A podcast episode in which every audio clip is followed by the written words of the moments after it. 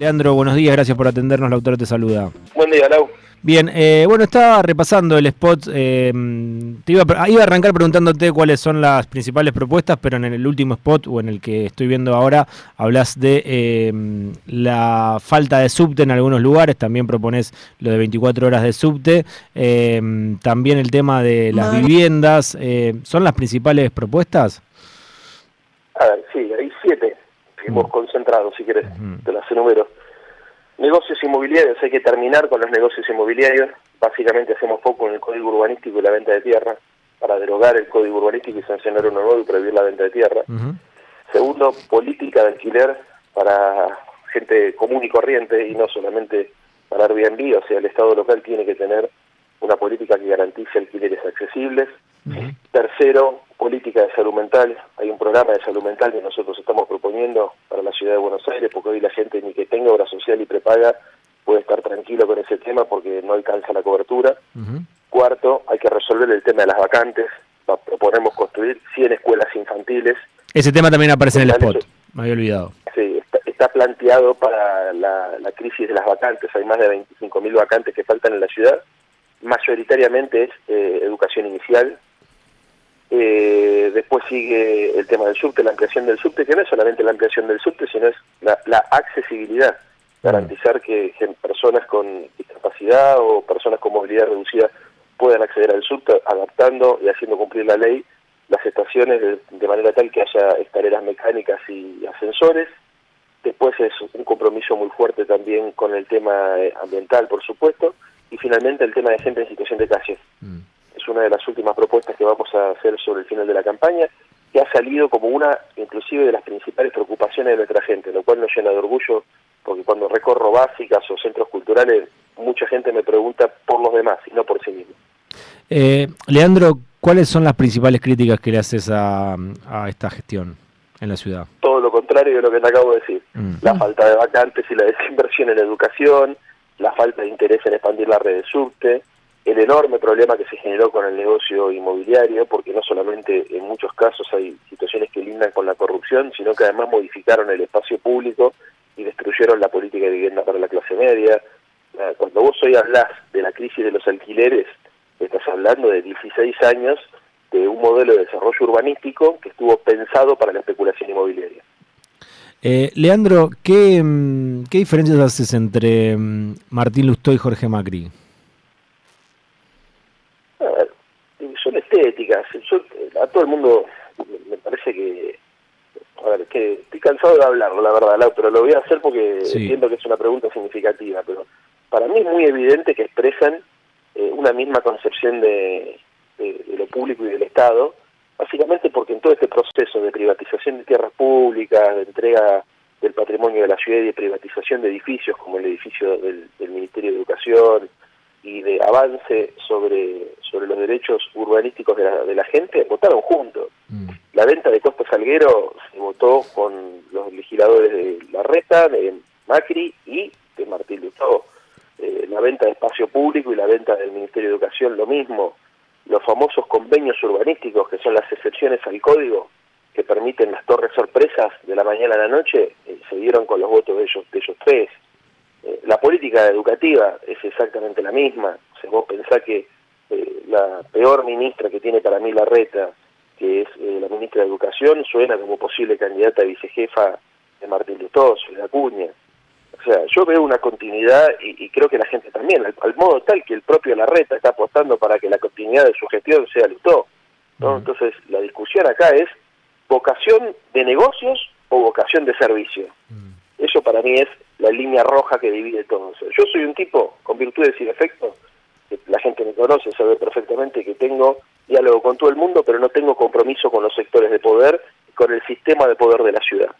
Me parece que tanto Macri como Lustó son personas del establishment, del establishment de la ciudad, de los círculos de poder, que tienen compromisos con, bueno, con todos los contratistas del Estado, con los tipos que son los dueños de, de la construcción en la de Buenos Aires, las grandes desarrolladoras inmobiliarias, las prestadoras de servicios, y eso la gente lo sabe, y creo que esa diferencia entre quienes tienen relaciones o tienen relaciones que, que generan algún tipo de reciprocidad y quienes no la tenemos, es la que tiene que asignar la gestión de los próximos años para independizar a a la ciudad de Buenos Aires de ese sector que finalmente es el que estuvo conduciendo políticamente la gestión en los últimos 16 años.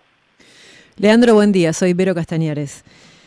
Eh, bien, todo bien. Eh, ¿Por qué te parece que hace tanto tiempo entonces está en la ciudad de Buenos Aires? ¿Por qué te parece que hace tanto tiempo vos que estuviste, estás tan en contacto con la gente, bueno, son reelegidos?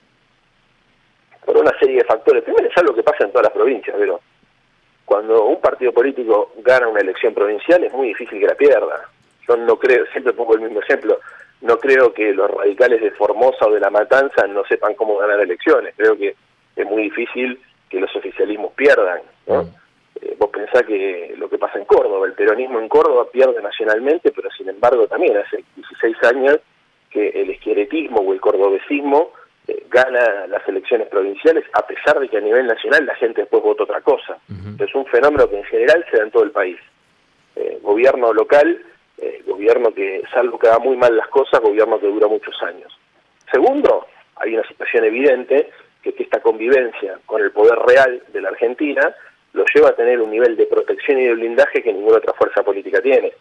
Yo creo que el poder económico y el poder mediático, o sea, los dueños de los medios de comunicación, los dueños de las empresas constructoras, los dueños del dinero, eh, han llegado a la conclusión que si el PRO pierde la ciudad de Buenos Aires, desaparece como partido político y entonces necesitan que haya una continuidad de ese modelo y los han blindado eh, y, les han permitido cosas que al resto de las fuerzas no les han permitido. Por ejemplo, estuvimos durante 20 años con un contrato prorrogado con las grúas, durante por lo menos desde el 2014 estuvo congelado el canon, o sea, desde el 2014 que se pagan 55 mil pesos por mes por empresa, sí.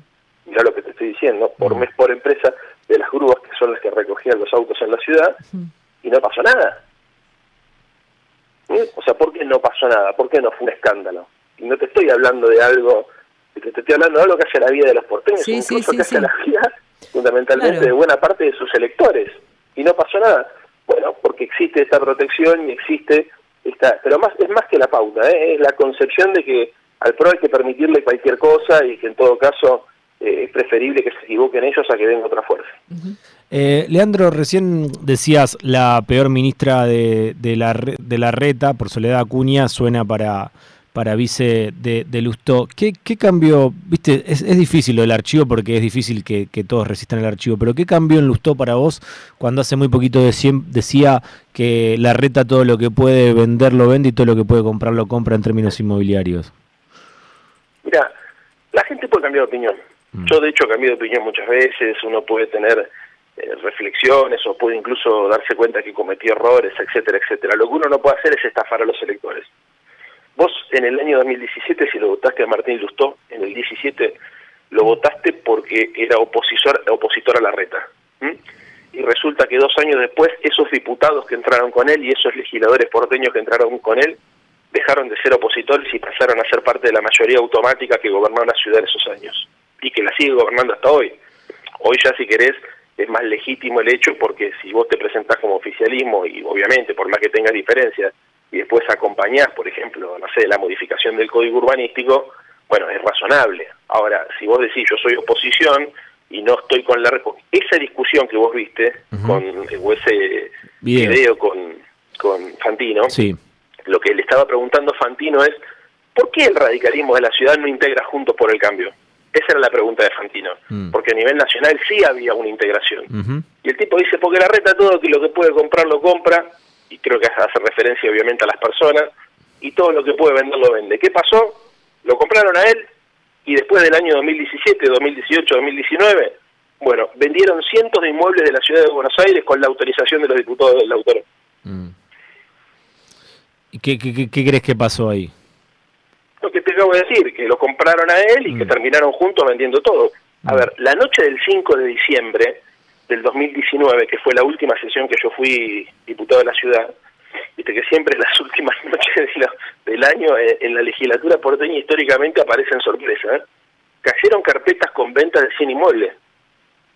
Y además de venderse Costa Salguero, o sea, vos para vender un inmueble tenés que autorizar la venta en la legislatura y después hay un remate o una subasta. Bueno, lo mismo pasó con el Ministerio de Educación y con Costa Salguero. Esa noche empezaron a aparecer todos estos proyectos de venta de inmuebles y de venta de tierra pública. El problema que hay con la venta de inmueble y con la venta de tierra pública es que activo que te descapitalizás después pasa al mercado y naturalmente no lo recuperas más. Y que si vos haces una torre en Costa Salguero, por más que la viste hagas movilizaciones y toda la torre no la destruís, de la mañana a la noche viste aparece una torre ahí y terminó con un espacio público para siempre. Y lo mismo con el tema, por ejemplo, de siempre pongo el mismo ejemplo, el edificio del Plata, que es un edificio gigante enfrente del obelisco, o el Ministerio de Educación, tranquilamente se podrían haber utilizado para hacer viviendas de alquiler de uso sencillo para ofrecerle a la clase media en un régimen especial de alquileres. Y ahí podrías haber resuelto de la mañana a la noche por lo menos mil, mil doscientos problemas, porque ahí tenés por lo menos mil doscientos unidades funcionales, departamentos, que, que de hecho es lo que va a hacer IRSA, que es una de las empresas que lo compró, eh, que lo va a hacer con el edificio del Plata, pero lo va a hacer para Airbnb, para ganar guita, para el alquiler turístico que se cobra en dólares. ¿Entendés lo que te digo? O sea, hay una diferencia ideológica muy clara. O sea, nosotros queremos y creemos que la ciudad tiene que tener eh, un mercado potente, pero también creemos y queremos que la ciudad tenga un Estado que oriente el desarrollo urbanístico hacia las necesidades de la gente, no hacia las necesidades de los cinco vivos que son los dueños de Buenos Aires. Leandro, eh, me imagino que habrás visto ese video en el que le preguntan a la reta en varias oportunidades eh, si su candidato, a quién va a votar directamente, si va a votar a Jorge Macri o a Martín Lustoy, le cuesta bastante decir que va a votar a Jorge Macri. Eh, ¿cómo, ¿Cómo estás viviendo esa incomodidad que, atraviesa la reta? Ya sé que no te afecta a vos, pero ¿por qué crees que le, cuesta tanto esa, esa interna? A mí me sorprende, la reta le dio a Lustó el manejo de las concesiones de la ciudad. Mm. A ver si entendemos, ¿no? Lo que eso significa. Mm. Esto de las grúas, los estacionamientos, el alquiler del botánico, todas estas cosas que hemos visto que pasaron estos días, que son negocios fuertes, se los dio a un hombre de Martín. O sea, ahí me parece que lo que hay es una comunidad de, intereses. O sea, yo creo que diferencias ideológicas eh, son, son muy pocas, porque la verdad que si vos qué me hace decir que se están que tienen diferencias en materia de cuánto hay que privatizar, o que tienen diferencias en materia de cómo hay que administrar la política educativa. No, las diferencias son en términos de intereses. Y creo que lo que sucedió, en todo caso, fue que en algún momento Jorge tomó la decisión de sacarse una foto con, eh, con Patricia Bullrich y eso a Horacio lo ofendió y nada, y lo habrá acercado un poco más a Martín. Mm. Pero Jorge Macri, Horacio Rodríguez Larreta y Martín Lustó, esto es lo importante, porque acá yo entiendo la diferencia personal que, que uno hace, porque es más fácil entender la política poniéndole rostro. Pero acá lo cierto es que son parte de un mismo esquema, o sea, el poder en la ciudad de Buenos Aires se siente cómodo con los tres, mm. con los tres, Lautaro, el único que no tiene responsabilidades, que no le debe favores, que no tiene ningún tipo de compromiso con IRSA, con las contratistas del Estado, con los desarrolladores inmobiliarios, con los tipos que compran y venden tierra pública, soy yo, el resto de los candidatos que tienen posibilidades están todos absolutamente entregados al poder económico de la ciudad. Leandro, eh, si Jorge en vez de Macri fuese Pérez Jiménez y no Macri, eh, ¿tendría el aval de la justicia para ser candidato en la ciudad? De ninguna manera. De ninguna manera. ¿Cómo, cómo estás viendo? Ya lo sabe la gente. ¿Cómo lo voy a estar viendo, Lautaro? Ya, a ver, no me sorprende. Yo cuando arrancó la historia ya me la vi venir como calculo que todo el mundo. Me la vi venir, aparte era, era obvio que esto iba a generar ruido, era obvio que hasta el votante del PRO le iba a molestar, y era obvio que si habían tomado la decisión de avanzar con la candidatura de Macri, era porque lo tenían todo acordado. Mm. No, creo que hayan sido eh, tan, tan amateurs de generar una movida tan, tan ruidosa, porque te insisto con algo, Lautaro, o sea, esto le hace ruido al votante nuestro, pero también le hace ruido al votante del PRO. Mm. O sea, el votante del PRO dice, pero porque el primo de Macri, que era intendente de Vicente López, cruza la General Paz y el candidato. Mm. Hasta los que lo van a votar, hasta los que lo van a votar les hace ruido. Mm. Yo creo que esta decisión es una decisión que tomaron en función de esto. O sea, a ver, eh, no, estamos hablando de, proyectos de ciudad, porque si vos fijate que todas estas discusiones se resolvieron en los últimos meses. O sea, si vos tenés un proyecto de ciudad, te voy a poner un ejemplo. Cuando Macri estaba empezando su primer mandato, todo el mundo sabía que había, eh, su segundo mandato, perdón, como jefe de gobierno, todo el mundo sabía que había una estrategia del tipo de darle la continuidad a la gestión de la ciudad a la reta, que era su jefe de gabinete. ¿No? Existía el ruido de Gabriela Michetti, qué sé yo, pero todo el sistema político de la Argentina sabía que el candidato para la continuidad era Horacio Rodríguez Larreta, de Macri, ¿no? Sí. Y laburó para eso.